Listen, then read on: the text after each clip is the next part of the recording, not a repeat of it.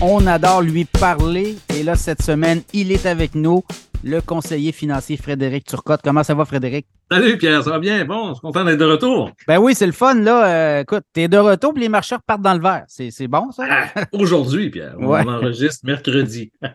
oui, c'est ça. Mais bon, euh, on a vu le marché, on a vu les marchés boursiers depuis le sommet de la fin juillet, là, où négatif, septembre négatif, octobre négatif, puis là, euh, novembre, ben, on touche du bois, là, on espère de quoi de positif. Qu'est-ce que tu vois?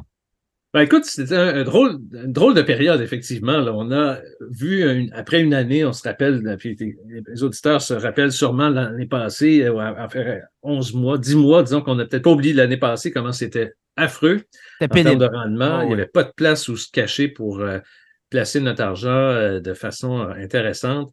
Là, on est dans une période où on semble euh, un peu déprimé. Oui, j'exclus la journée d'aujourd'hui où on a un petit rallye intéressant, mais on en a eu quand même quelques-uns dans les derniers, derniers mois.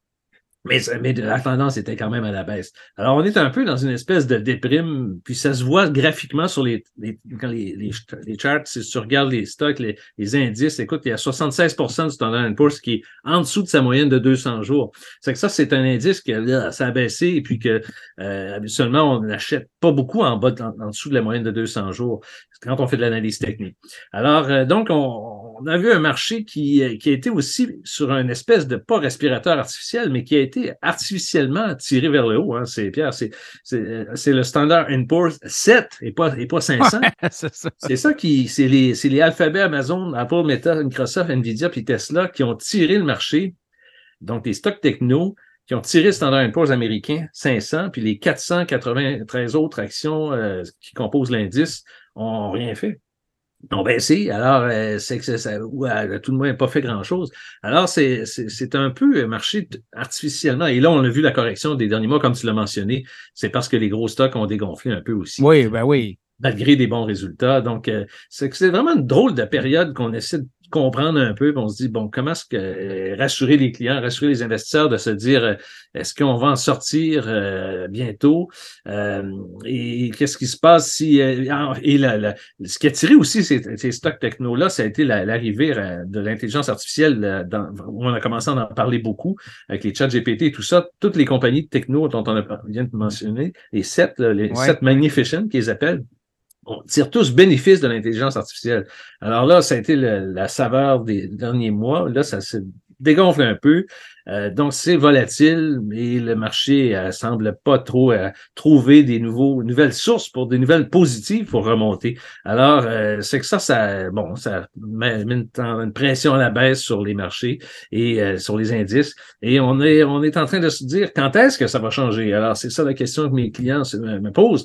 et les, tout ce que j'entends, ce que je lis, c'est pas de si tôt encore. On aurait un, facilement un 6 à 8 mois encore à être peu dans le surplace et d'attendre qu'une fameuse baisse des taux d'intérêt vienne un peu stimuler le marché euh, dans la première moitié ou deuxième moitié de 2024, la prochaine année. Ouais. Euh, mais mais le, début de l'année n'est pas si mal. Tu regardes le Nasdaq Composite, c'est quoi? C'est 25% d'avancée, là? Malgré tout, le S&P 500 à 10, 11, dans ce eaux-là, à peu près, là, je ne sais pas ouais, trop. Oui, mais c'est, mais c'est comme je dis, c'est les, vraiment les sept stocks qui ont tiré le marché positif. Exact. Vers le haut. Alors, écoute, ça, bon, on voit quand même d'autres petits mouvements euh, parallèles. L'or qui atteint 2000 dollars, euh, c'est le plus haut niveau depuis le mois de mai. Euh, pétrole qui, euh, bon, qui bouge aussi selon les aléas un peu là, des, des événements politiques, géopolitiques à travers le monde et qui était la seule place où, on a fait du profit l'an passé. Hein. Rappelle-toi que c'était seulement le pétrole qui était euh, profitable l'an passé euh, et pas les même pas les obligations. Euh, donc, euh, mais bon, on peut dire, écoute, généralement les mois de, depuis 1945, novembre-décembre, c'est des mois qui a des tendances favorables dans le marché américain, Standard Poor's. Donc, on peut penser que ça pourrait peut-être aussi remonter, au moins conserver les gains qu'on a eu depuis le début de l'année. Donc, euh, les temps sont un peu plus durs pour les gens qui font de la sélection de, stock à la pièce, le stock picking.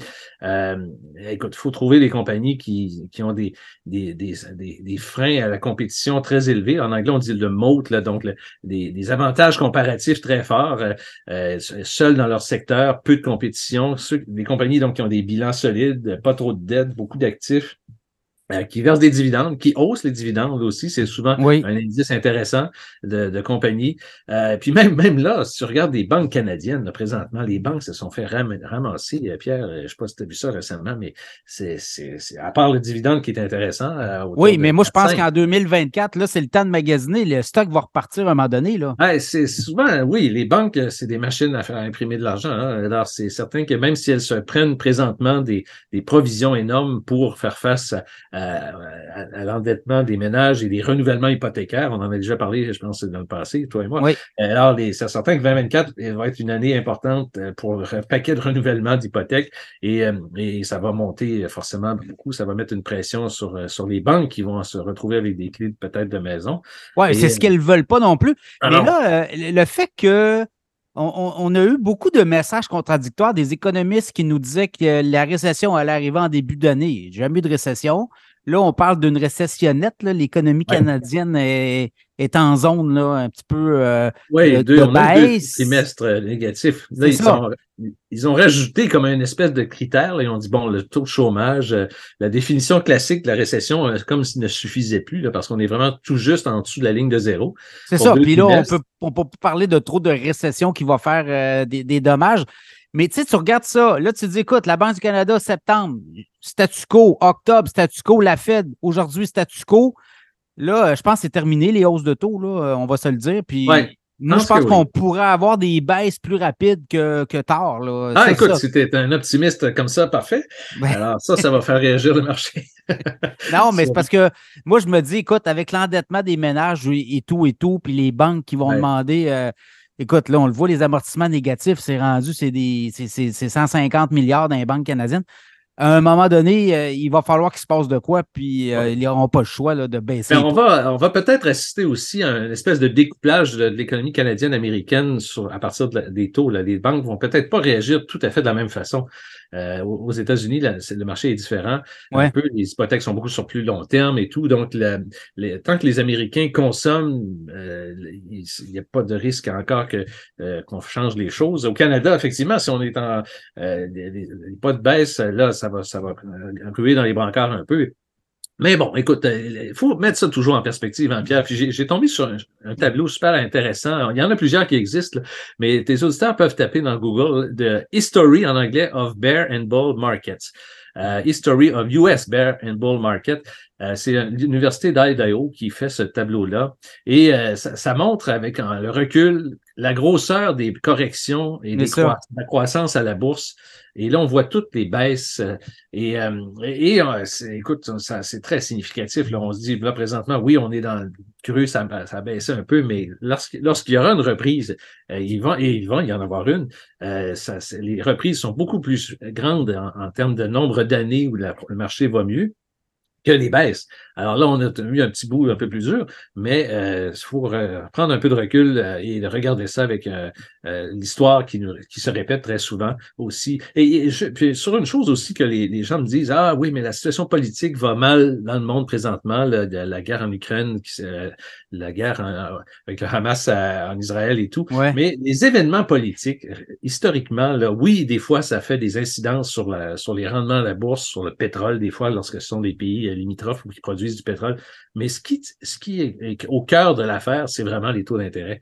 Euh, et la croissance et le cycle économique aussi. Donc, l'aspect politique des choses, là, je me fais souvent poser la question, c'est pour ça que je t'en parle. Euh, souvent une incidence, somme toute relative, sur, euh, sur le rendement de la bourse.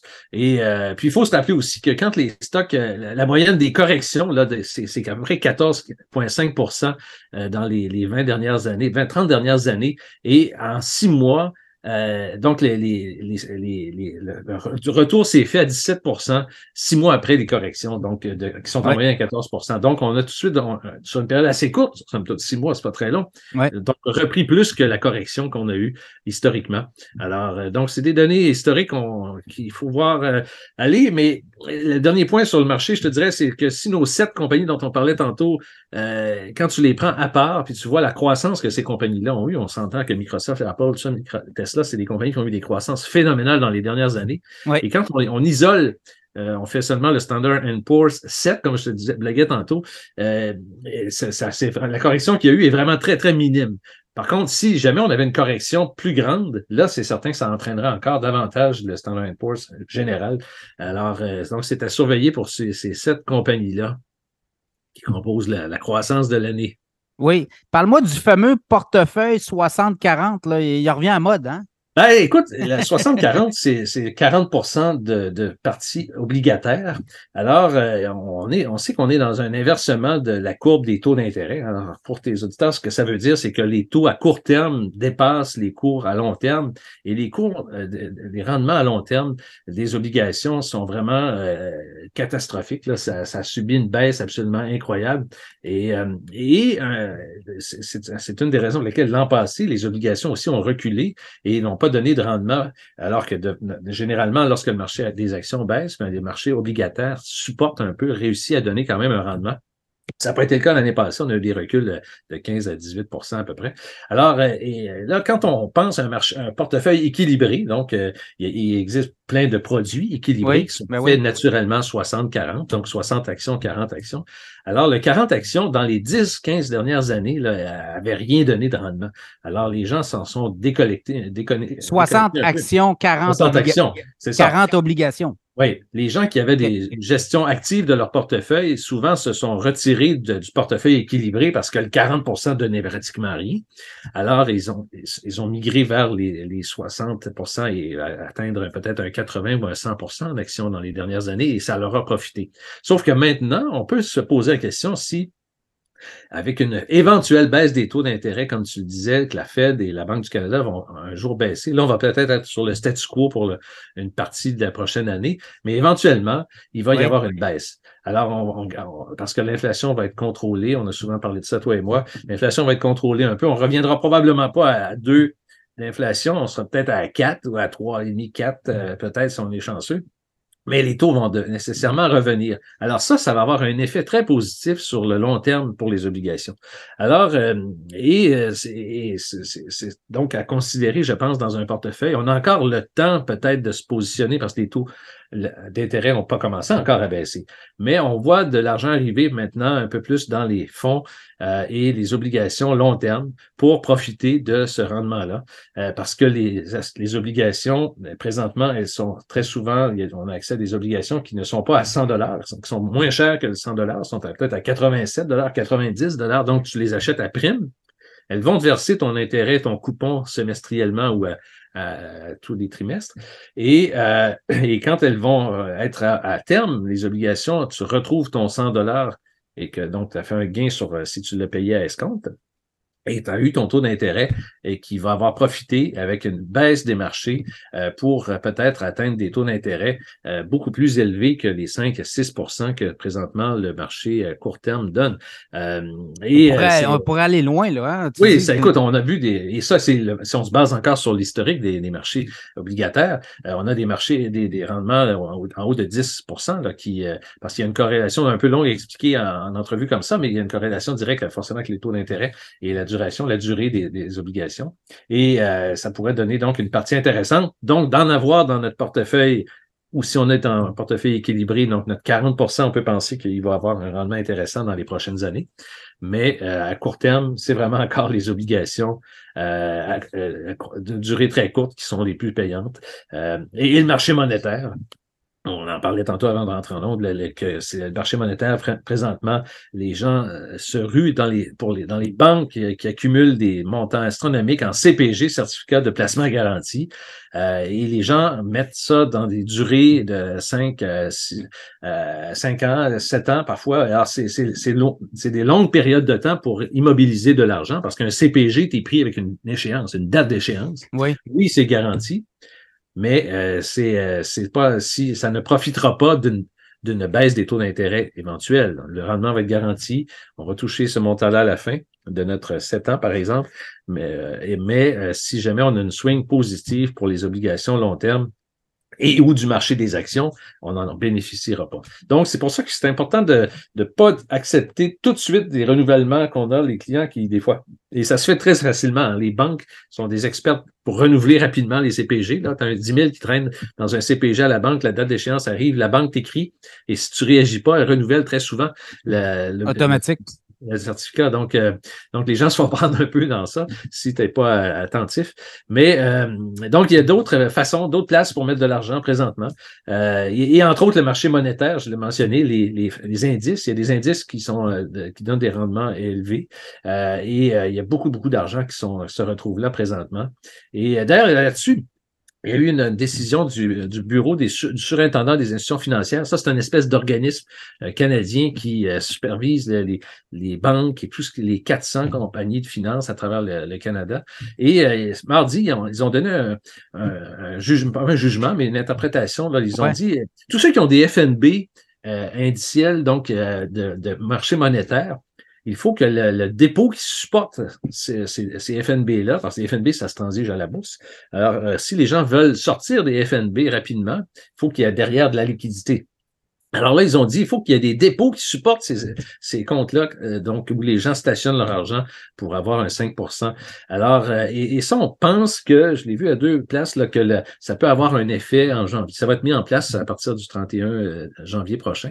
Et ça peut faire baisser le, rendement du marché monétaire, peut-être d'un de, d'un demi-point. Alors, présentement, le marché monétaire est encore proche de 5. Donc là, on perdrait peut-être un demi-point si jamais ceux qui analysent ces l'effet de, la décision du Bureau des institutions financières est mis en place. Donc, le marché monétaire, on le sait que ça va être aussi moins intéressant avec une baisse des futurs des taux d'intérêt, parce que les dix dernières années, Pierre, ça donnait rien, le marché monétaire, on avait un 1% de rendement. C'était flat, flat, flat. C'est ça. Donc, c'était pas intéressant. Là, présentement, ça l'est un peu plus. Mais il y a d'autres outils, dont les obligations court terme présentement, et commencer à se positionner peut-être pour les obligations long terme. C'est ce que nos, euh, nos spécialistes euh, nous disent de faire.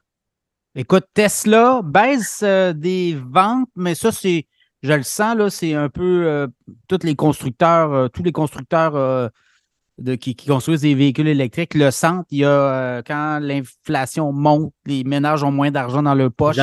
Ben, les voitures électriques à 75, 60, 65 000, 70 000, ils peuvent s'en vendre un petit peu moins. Là, hein. Ah, tout à fait. Il y a un vent de face qui, qui est très présent présentement pour ces biens de consommation-là qui coûtent quand même pas mal de dollars, euh, qui sont financés euh, ou non euh, par des taux d'intérêt plus élevés. Hein. Si présentement tu vas t'acheter une voiture au garage, le, taux d'intérêt va être pas mal plus élevé que celui que tu payais il y a cinq ans ou six ans.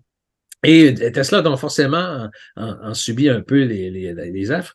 Euh, sauf que, encore là, je pense qu'il faut euh, regarder ça en reculant un peu son fauteuil en se disant, bon, qu'est-ce que oui, présentement, cette vente-là, cette diminution-là des, des, des, chiffres de vente, est-ce qu'elle est importante et significative? Les autres fabricants de voitures, il y en a plusieurs qui ont annoncé aussi des reports de construction d'usines de batteries. Oui. Ford, GM, Honda, on dit on va retarder notre euh, construction d'usine, retarder nos, couper des, des, des, des, horaires de travail, des chiffres de travail, euh, d'en avoir deux plutôt que trois, par exemple, sur les lignes de montage pour fabriquer moins d'autos. Parce que les autres constructeurs, il faut se rappeler, Pierre, qu'ils perdent tellement d'argent en fabriquant des voitures électriques. Ah, ils sont en arrière, ils sont loin en arrière. Là, hein? C'est que si tu vends une auto puis tu perds 15-20 000 par auto, euh, tu as beau la vendre 50, 60, t'en perds quand même en plus 15, 20 000 Et, plus que ça. Donc, ils sont vraiment pris dans une espèce d'étranglement de quitter la production des autos à essence, euh, de changer les lignes de montage euh, pour fabriquer des autos électriques donc de diminuer le nombre de taux qu'ils vont vendre à, essence euh, pour fabriquer des voitures électriques sur lesquelles ils perdent beaucoup d'argent. Et là, rajoute à ça, tu as sûrement suivi les, syndicats qui ont réussi à gagner euh, des conditions de travail euh, quand même très intéressantes avec le très gros syndicat américain où les, Ford et les GM et se retrouvent. Donc, ils ont réussi à gagner des, augmentations de salaire et des, des, augmentations de leur fonds de pension qui vont coûter des fortunes à Ford et GM. Alors, euh, et Chrysler, donc tu, dis comment est-ce qu'ils vont réussir à faire ce passage-là? Euh, c'est quelque chose qui va être presque impossible à réaliser de façon. Parce qu'une entreprise, à la base, il faut qu'elle fasse de l'argent. Elle peut en perdre pendant des trimestres, pendant des années. Mais euh, après, mais ça a un effet sur le titre à la bourse. Euh, ça a un effet sur les banques qui veulent moins prêter de l'argent. Euh, Chrysler a déjà fait faillite. C'est le gouvernement américain qui était venu à, ça rescousse. Alors, on, est, on, peut assister là, dans les prochaines années à, des, des, choses très surprenantes dans le domaine de l'automobile. Et puis Tesla, bon, lui, est quand même fabrique des voitures avec une marge de profit déjà plus élevée que, que, que la moyenne des fabricants automobiles. C'est 9 ou 10 000 par voiture qui, oui, de profit. De profit, ouais. Et, alors, et oui, bon, le, stock a subi un peu, là, encore là, depuis le début de l'année, après la progression, une, une, correction un peu, puis on et on dirait que les journalistes aiment ça quand Tesla va mal. C'est drôle, hein? il y a vraiment ce sentiment. Ah, ben Musk n'est pas très aimé ah, à, Wall Street et chez les, les, journalistes aussi. Là. Exact. Alors, les, euh, mais euh, c'est certain que ça reste quand même, et puis on, en, blague ensemble, toi et moi, que c'est, c'est un des stocks de conviction et, pour le long terme, parce que les, les, les marges sont là, la demande continue de l'être. Oui, c'est certain que les parts de marché, à chaque fois qu'il rentre une auto de, de GM électrique, c'est oui, c'est une auto que Tesla vend pas, mais la, la quantité de voitures, c'est la voiture euh, qui est la plus vendue aux États-Unis présentement, euh, et la croissance est là. et la, les, les, nouveaux, présentement, la nouvelle voiture, le Cybertruck, on est rendu dans le mois de novembre, donc ça va être le mois du Cybertruck. Là, on, on va en entendre parler, la mise en marché les premières, livraisons, vont arriver dans quelques semaines. Donc là, on va en voir partout sur Internet. Les gens vont faire des vidéos des, euh, et à chaque fois, ça soulève un intérêt. Euh, écoute, je ne sais pas si tu as vu, mais il y a quelqu'un qui a tiré une mitraillette, une rafale de mitraillette dans une porte de voiture Tesla. Et euh, pour se rendre compte finalement que le Cybertruck, là. Le Cybertruck, oui. Le Cybertruck est presque bulletproof, donc résiste aux balles d'une mitraillette. Euh, et, ça a fait un, tout de suite sur Internet, ça a été un, phénomène viral. Beaucoup, beaucoup de monde ont vu ça. Et quand tu vas voir sur Internet la, date à laquelle la vidéo est sortie, tu vas sur Google Trends et tu vas taper, euh, tu vas voir euh, Cybertruck, tu vas voir la courbe des demandes, des, des, des recherches qui ont été effectuées sur Google et ça, on peut le faire. Tu vas sur Google Trends, puis tu vois exactement la date à laquelle ce vidéo-là a été lancé et euh, l'intérêt subi sur Google des gens qui vont aller s'interroger pour voir c'est quoi le, Cybertruck. Et je rappelle à tes auditeurs que, que Tesla fait zéro publicité, hein, zéro, rien. C'est uniquement le, le bouche à oreille, l'Internet, les gens commandent leur voiture. Il n'y a jamais eu une publicité euh, au Super Bowl. D'ailleurs, quand le Super Bowl a eu lieu, les autres fabricants d'automobiles l'année passée ont fait beaucoup de publicité et ça a bénéficié encore là avec Google Trends à Tesla. Donc, euh, et parce que les gens vont voir, ils vont comparer les prix. Exactement, ils vont voir les prix. Euh, et euh, donc, ça, tout ça ne peut qu'être positif pour et puis, puis les ventes. Il y a déjà une réservation de 500 dollars pour acheter le, le Cybertruck avant même d'en voir sur la route, là, seulement les voitures démo. Euh, et, euh, et, puis 2 millions, c'est quand même beaucoup de réservations parce que tu vois, les, les F-150, quand on reste dans le domaine des, des trucks, des camions, pour dire un mot en français, les, les Ford 150, qui est le plus gros vendeur aux États-Unis, ils en vendent en bas de 800 000 par année. Alors là, Tesla arrive avec une machine qui est un peu futuriste, euh, un drôle de look qui attire le regard. On aime ou on n'aime pas. Hein. Il y a des gens qui détestent, mais il y en a quand même pas mal qui l'aiment. Et euh, déjà 2 millions de réservations pour une voiture qui va ah, C'est impressionnant, oui, c'est impressionnant. Peut-être 75 000 au-delà du prix pour avoir l'escompte gouvernemental. En fait, on ne sait même pas le prix encore. Hein. On, ça va être, on pense que ça va être autour de 70, 75 000 Donc, il y a encore euh, beaucoup d'herbes vertes devant, euh, devant Tesla pour les prochaines années. J'ai vu euh, un analyste, puis c'était pas fou là, ce qu'il disait. Lui, il dit que là, il y a un pivot dans l'industrie des voitures électriques. On le vu avec les superchargers. Tout le monde a adopté la technologie Tesla aux États-Unis là, pour les, les recharges, les, les, centres de recharge supercharger. Bon. Et là, lui, il dit que tranquillement, Tesla est en train de devenir un fournisseur de pièces et de technologies pour l'industrie des fabricants de voitures électriques. Et là, ce qu'on voit là, clairement, là, euh, lui, ce qu'il disait, c'est que là, tranquillement, on va avoir des ententes, des annonces d'entente où là, on va fournir des pièces, l'électronique et tout ce qui est logiciel dans les voitures Tesla. Les autres constructeurs ne peuvent pas suivre, sont incapables de suivre la cadence et ils devront s'associer avec Tesla. Et là, on pense que Tesla pourrait voir beaucoup, beaucoup de sources de nouveaux revenus là.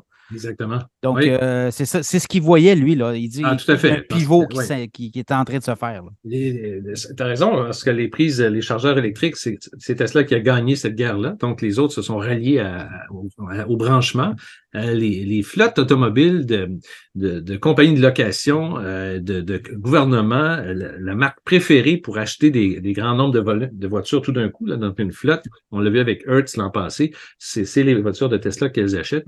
Alors, il y a vraiment comme une espèce de mouvement présentement, petit à petit, c'est dommage, ça ne se reflète pas toujours dans le, dans le stock à la bourse, mais petit à petit, je pense que Tesla pose les, bons gestes pour réussir à, à faire une compagnie qui est déjà profitable, qui est déjà assise sur un, beaucoup, beaucoup de cash euh, avec des nouvelles usines qui s'en viennent, avec une voiture aussi euh, qui coûterait autour de 25 000 avant les réductions, donc qui peut-être tomberait à 18 000 une voiture. Ouais, ça, ça peut être un game changer. Et euh, cette voiture-là, si on rajoute la conduite autonome et les fonctions avancées là, de conduite, ça peut complètement changer l'industrie euh, automobile. Alors, euh, et, donc les joueurs qui sont comme, comme Honda, par exemple, qui a attendu beaucoup, beaucoup avant d'annoncer ses couleurs et rester dans le, format hybride des voitures, euh, Honda va peut-être avoir raison aussi de voir un peu l'évolution du marché, comment ça se positionne et, et, faire les bons choix par la suite. Là, de, ils se sont associés avec GM pour euh, développer une certaine partie des voitures électriques.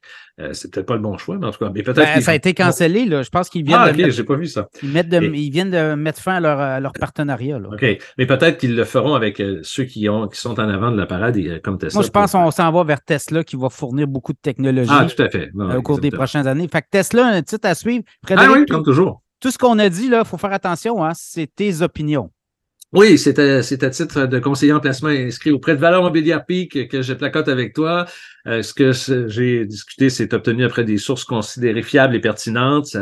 Euh, ce que je, c'est d'ordre général. Ça, c'est bien sûr incomplet par rapport à votre situation personnelle. Euh, mes commentaires, c'est pas des conseils d'investissement et ça reflète pas les opinions de Valeur Mobilière Peak. Alors, ils sont pas bien sûr responsables du contenu de mes commentaires. Oui, mais par contre, si on va avoir ton opinion comme conseiller financier, là, on va sur frédéricturcotte.com. Oui, oui, les gens retrouvent. Avec les auditeurs de Cachemire, ben, on a négocié une tu euh, vas analyser le portefeuille des auditeurs du podcast Cachemire et à partir de là, ben, s'ils aiment ce que tu fais comme recommandation, Ben, ils vont te prendre comme conseiller financier. Tout à fait. Alors, ces gens sont bienvenus. Ça me fait plaisir de mettre un peu de temps pour euh, discuter avec eux et de voir euh, comment est-ce que je peux les aider dans leur planification future de retraite.